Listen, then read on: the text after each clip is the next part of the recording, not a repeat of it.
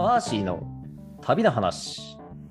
この番組は日本人駐在員のご子息に時差を生かしてオンライン指導します。学女会札幌丸山本部。小樽のトレッキング、スノーシューツアーならお任せください。英語のプライベートガイドサービス、ホワイトツリー。小説、シェーンの語尾を Amazon Kindle で配信中。寸止めパターソンの提供でお送りします。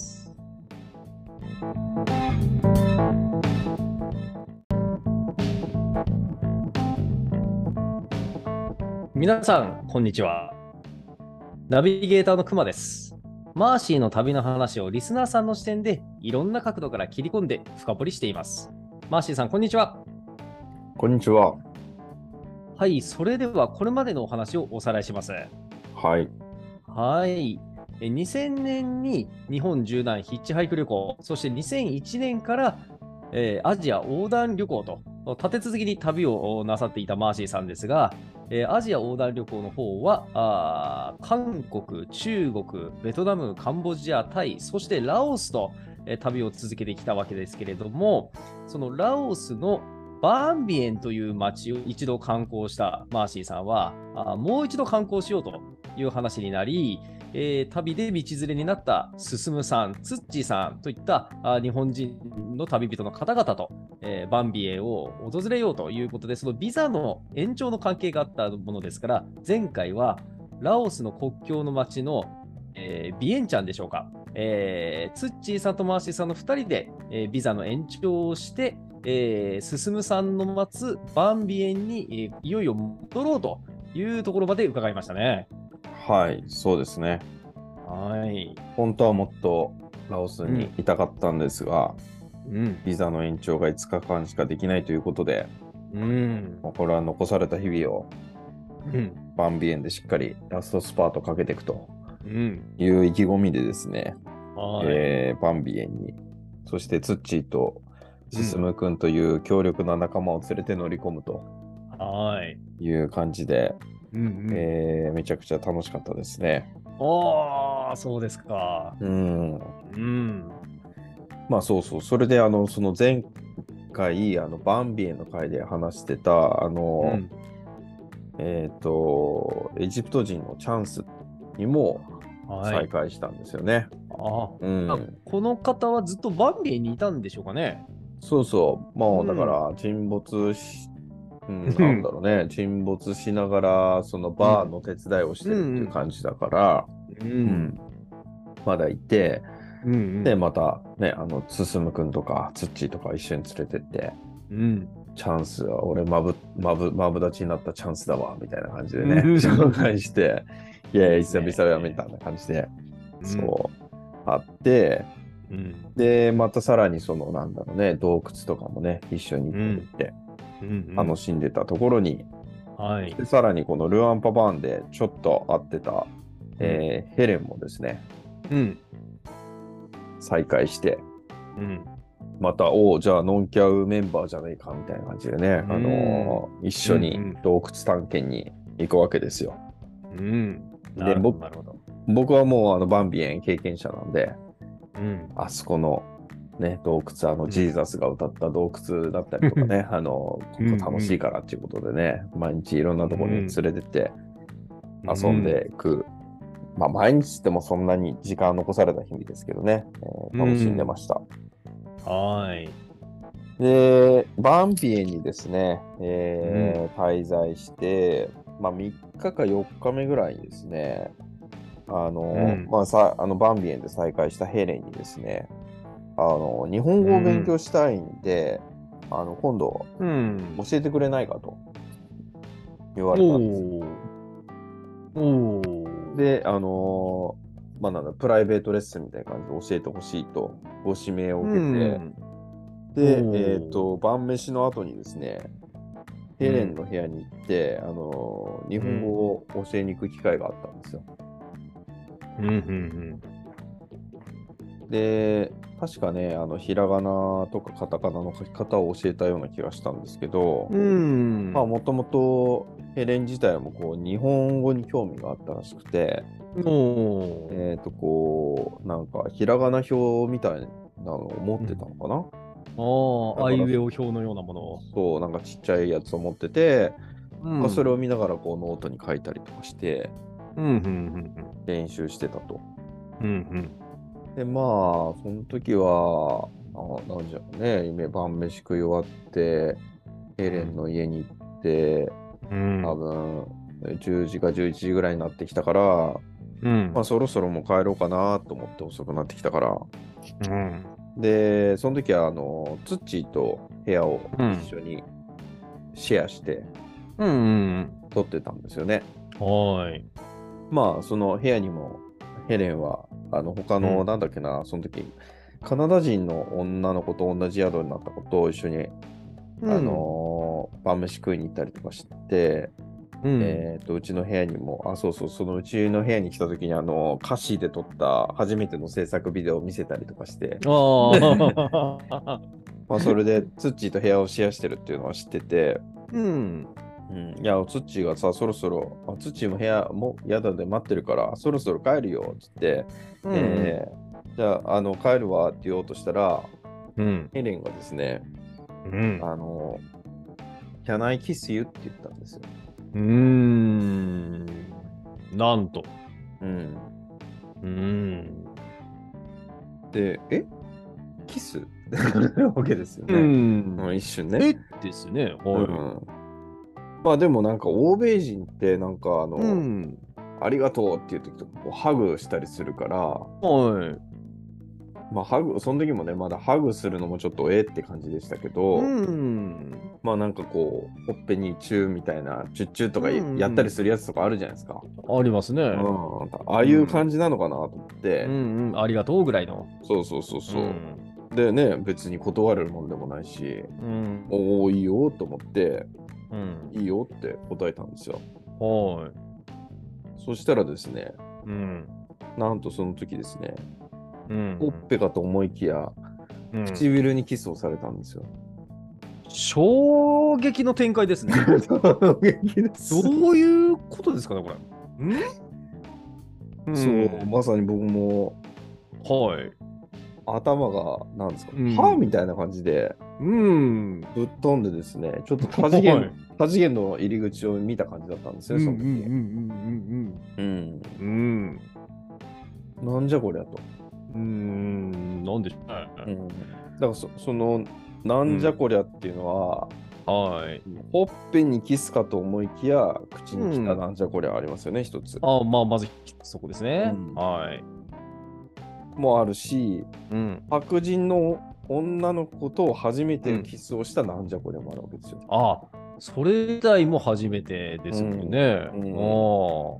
うんうんあとはその、なんですかね、うん。うん。女性に不意にキスを奪われるのも初めてだったんですあよ。あ。はいはいはいはいはい。うん、うんうん。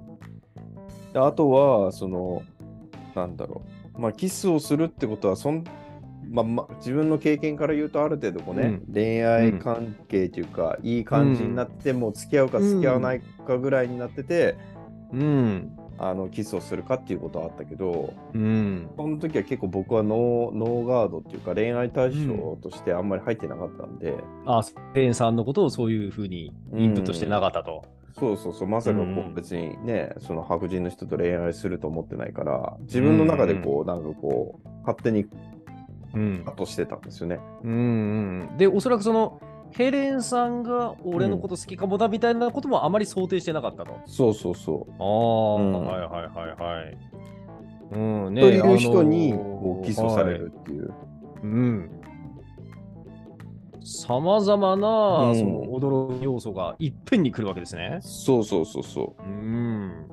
う。だから僕の中で、まあ、うんあの、よく歴史でね、あの、うん、BC、AC っていう表現がありますよね。紀元前、紀元後。うんはい。Before Christ、After Christ。うん、アンチドミノみたいな。だから僕の中でそこの、ここがもううん BK、Before Kiss、After Kiss ということで、もう、紀元前、紀元後ぐらいの世界観が分かれてしまう。もうそれは、ファーストキスよりも、この時のうんヘレンさんの突然のこのキスの方がよっほどバーって世界を分断するかのようなうんうん。節目になったと。そうですね。いや、確かにね、これはいきなりすぎますね。いや、うーん。で、一応ちゃんと平の表を持ってたってことは、一応日本語に興味があったのは嘘じゃなさそうですしね。うん。うーん。うーん、はい。まあ、ということで、とりあえずうんすごい衝撃的なこはい。とが起きてですね、もう僕はここで、ええまあこのグローバリゼーションっていうものにまさに飲み込まれて ここれがグローバリゼーションに飲み込まれる。も機会だったとう、ね、うん。ペリーが来たようなもんですよ。うん、開国させ。そうそうそう、開国させられたわけですよね。うわー、なんか、うん、ん。すごい話ですね。そうそうそう。で、このすごい話はここで終わらないんですよ。うん。はい、いや、っていうかこ、この後が大事ですよね。そう、この後 こここの後、マーシーさんどうするかが非常に重要なポインそうトですよね。そうそうそうそう、まさに、ね、どうすればいいんだと。どうすればいいはいんだと、このなんかうん自分の今までの人生の、ねうん。中で一番衝撃的なことが起こうん。った、まさにうん。この時に、はいまた信じられないような出来事が追加で追いかぶさってくるんですよ。はい。え？この時にはい。なんとあの私と部屋をシェアしていたはい。ツッチーがいますよね。ええツッチーがですね、えなんと酔っ払ってですね、えはい。あのヘレンの泊まってる宿にね、僕を探しに来たんですよ。なんだか、ドラマのような展開ですね。いきなりキスされて、えー、ってなって固まってたところに急に、ツッチーさんが、なんか遠くから声が、マーシー、どこにいるの？みたいな呼びかける声が聞こえてくるんですよ。う ーおい、部屋が大変なことになってる。早く帰ってきてみたいな感じで言ってるんですよ。なんと部屋が大変なことに。うん。それもちろんそのマーシーさんとツッチーさん泊まってた部屋がという意味ですよね、この場合。そうそうそうそう。ほほほほいや、こっちの部屋も十分大変なことになってる 大変、こっちはもうだって、もうビフォーキス、アフターキスの世界でもう、世界が真っ二つに分かれてる瞬間に。もう二つですよね。そうそうもうねなんでツッチ来んのここにっていうような、そこで来んじゃないよっていうようなところに本当に来るような ええ場面でですね。うん邪魔すんなと。そうそうそう。で、ここうのん。ヘレンが泊まってた宿,、宿っていうのがですねえ、あの、なんていうのかな、あの、入って廊下になってて、両サイドにうん。部屋があるんですけど、ちょうどその、廊下に面して、外じゃなくて内側に窓がついてるような宿なるほど、なるほど。まあうん。か通気性良くするためにだと思うんですけど、はい。でまあ、ちょうどこの時期蒸し暑い時期でえみんなうん。大体エアコンついてない部屋だから、みんうなん。その窓を網戸にして、うん。まあ、外の風が入るようになってるんですよ。うん。だから全ての部屋にツッチーの声が響き渡ってるんですよ、で ツッチーはだからもう声を出して俺僕を探す気でいるんですよ、うんうんうんそうでというのもうんうん。あの、なんだろう、そこのヘレンの宿は残念なことに入り口うでん靴を脱ぐタイプの宿だったんですよ。うん。おで、ー。ツッチーはヘレンの宿がどこだっていうのは知ってたんで、そこまで来たんですよ。はい。で、さらにそこは玄関でうん。靴を脱いで入っていく宿だったんで、そこに僕のサンダルがあることを見つけるわけですよ。ああ、もう、逃げようがない。そうそうそうそう。おマーシーはここに。に確実にいるっていうのをうん。分かってるわけなんですよ。うんうんでも僕はそんなこと最初気づいてないわけなんですよ。うん。うん、まあ、靴脱いだことを覚えてなくて、うんうん。でも部屋真っ暗だし、うん、みんなね、もう消灯してる、ほぼ消灯して、どこに誰いるか分かんないから、うん。あの、カーテンもしてるしね。うんうん。なんで、いや最初はこう、ツッチーが諦めて出ることを願って、うんうん。ツッチーいなくなれ、いなくなれ と思ってて、うんうんうん ちょっと忙しいんだと。そうそう、うん。待ってたんだけど、ツッチーもやっぱりなんかね、本当に怖かったようなのか、もう、ん粘るんですよ。あそれはおそらくその、その部屋で起こってる何か大変な事態がうん大変すぎて、うん。うん、ちょっとすすぐには引き下がってないと。そうそう。で、宿の人の主人に言って、ここに俺の友達が来てるはずだから、ちょっと声かけさせてくれって、もう了解も取って、こう、タタタタタって歩いて、端っこの方まで歩いてって、また戻ってきて、一うんつ一つの部屋に、回しーっていうふうに言うか 全部声かけてるんですよ。ねえ。もう逃れられませんね、絶対にこれは。そうそうそう。ね。まあ、しかもそんな遅くだしさ、もう迷惑だからさ、うん。いや、もう これは、なんでしつこいんだろうと思って、あ、そっか、もう分かってるんだと途中で僕も気がついて、うん。うん。だからもうこれはもう堪忍するしかないなと思って、うん。で、ツッチーがどれぐらいかな、まあ、2、3分、5分ぐらい、2、3分か5分ぐらい言った後に、僕も決心して、うん。おツッチーどうしたのって声をかけたの。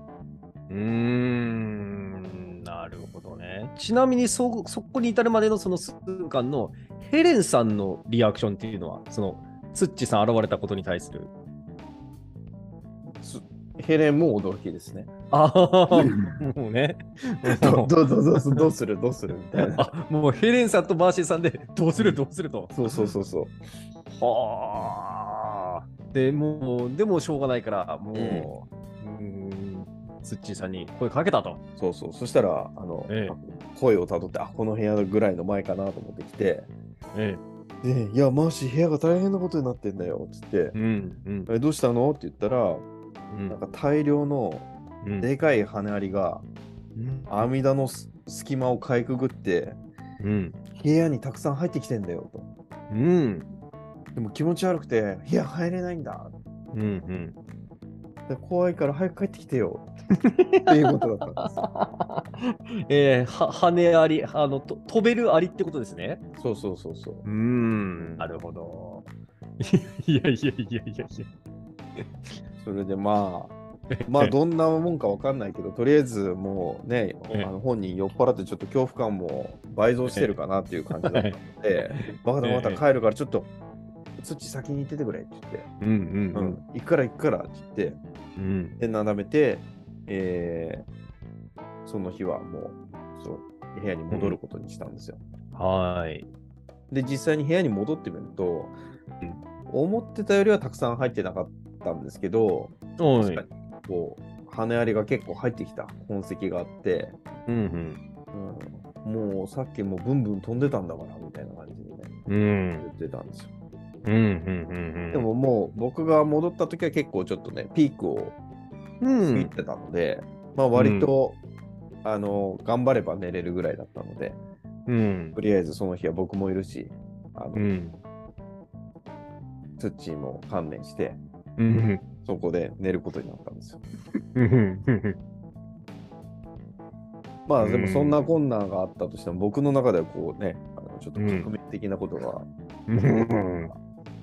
っきり言って、羽ありどころじゃないですよね。うん。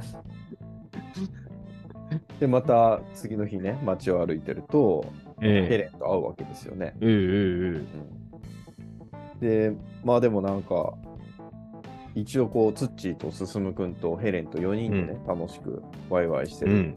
状況だから、うんうん。なんかこの楽しい関係を崩すわわけにはいかないなと思って、ですね。うん友情か愛情かみたいな感じだけど、まあまだそこまでなんか恋愛感情があるわけでもないし、うんうん。なんかこう、複雑な気持ちでね、うん。えーとりあえず平成を装って、うん。またそのバンビエンの日々を過ごしたんですよ、残りの日う。々を。うんうん。うん。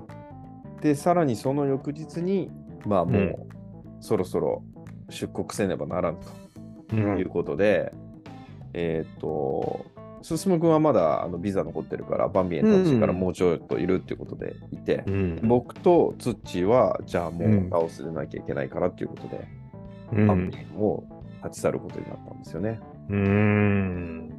うん。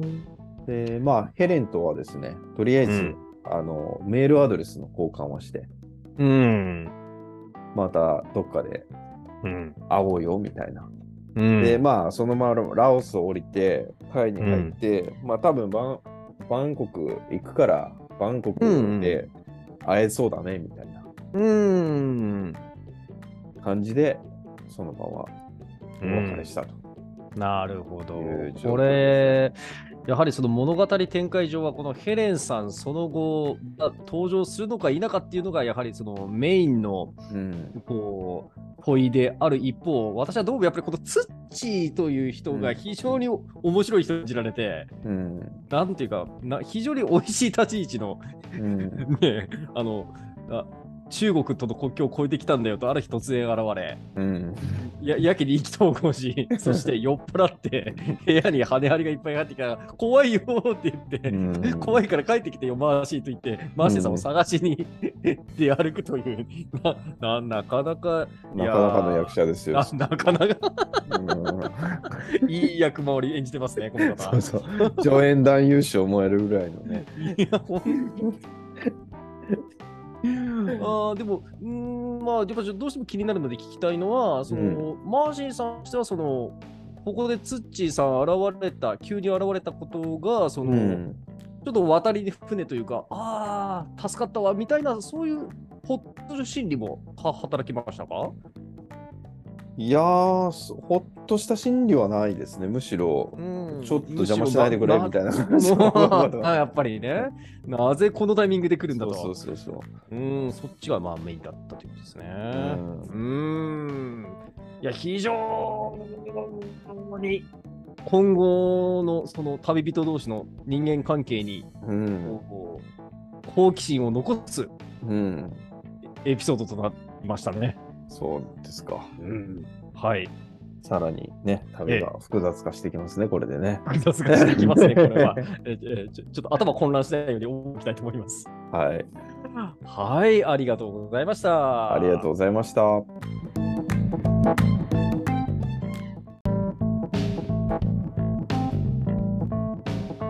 番組へのご感想、ご質問をお寄せくださいますと大変励みになります。